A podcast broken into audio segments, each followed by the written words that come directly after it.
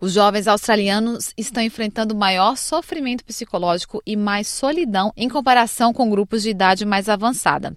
Isso está de acordo com a nova pesquisa da Universidade de Melbourne, que analisou dados de 17 mil pessoas entre 2001 e 2021.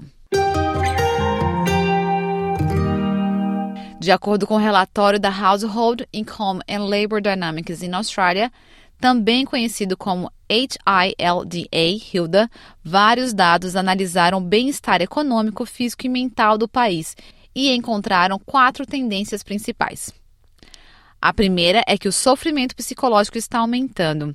Em 2021, 42,3% dos jovens entre 15 e 24 anos sofriam de sofrimento psicológico. Isso é mais que o dobro da proporção de 2001, que era 18,4%. A solidão também foi elevada entre a mesma faixa etária de 15 a 24 anos, o que representa uma grande mudança em relação a 2001 a 2009, quando a maior proporção de pessoas solitárias estava entre as acima de 65 anos. Roger Wilkes, coordenador da pesquisa Hilda, explica como a pandemia do Covid-19 impactou tudo isso.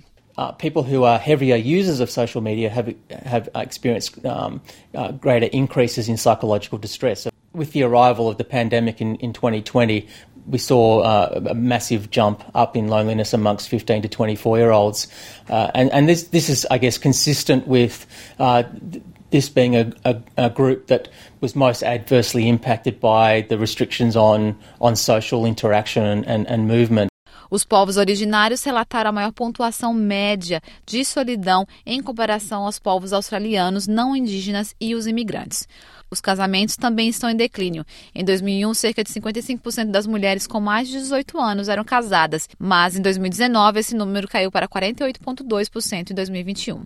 Mas a taxa de parceria não mudou totalmente, conforme o professor Wilkins. There are two main drivers of the decline in, in marriage. Uh, the first is that people are tending to do things like form families, buy a house, and get married at later ages. So we're seeing a lot more people in their 20s who are in de facto relationships than we did, say, 20 years ago. So I think there is also a bit of a, a, a broader social shift away from marriage. I think uh, increasingly uh, people are probably thinking that that they don't need this formal piece of paper to affirm their, their relationship. There's certainly not the stigma that there once was associated with living with someone out of wedlock.